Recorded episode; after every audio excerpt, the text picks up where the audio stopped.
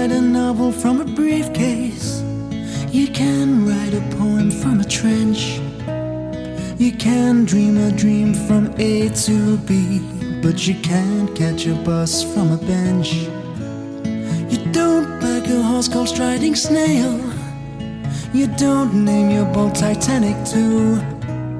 So why, when I see your happy smiling face, do I always end up singing Little Blue? little blue. How do you do?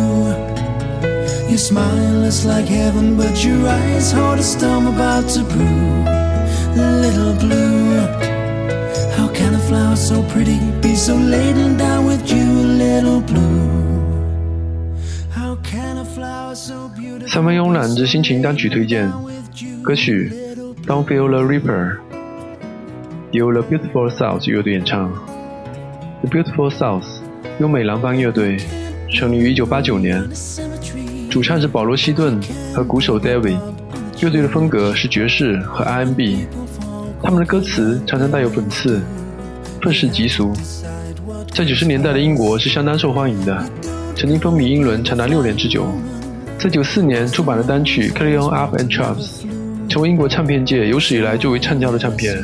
很奇怪，他们在英国可谓大红大紫，但是在北美却毫无波澜，丝毫不像很多英伦乐队的历程那般顺利。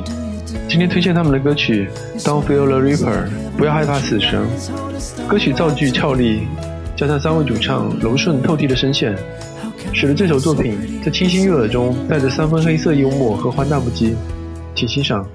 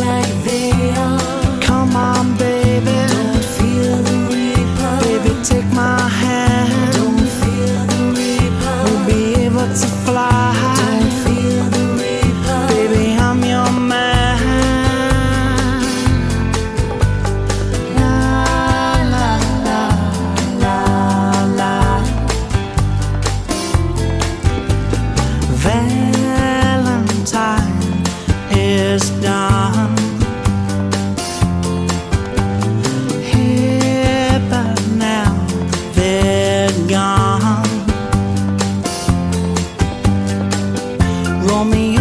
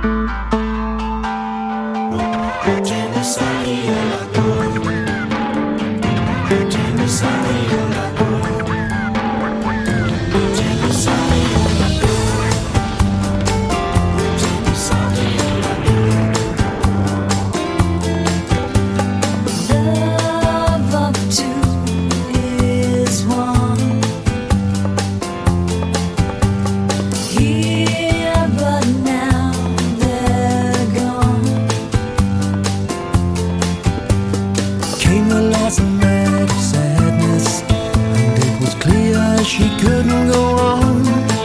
And the door was open and the wind appeared. The candles blew and then disappeared.